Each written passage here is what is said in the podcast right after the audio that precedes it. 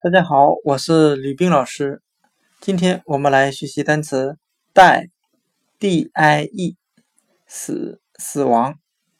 我们用谐音法来记忆这个单词。die 很像汉语的带，披麻戴孝的戴。那我们这样联想这个单词：当我们在街上看到别人披麻戴孝的时候，那一定是有人死去了。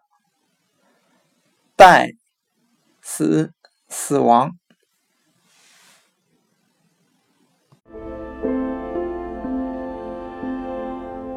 I never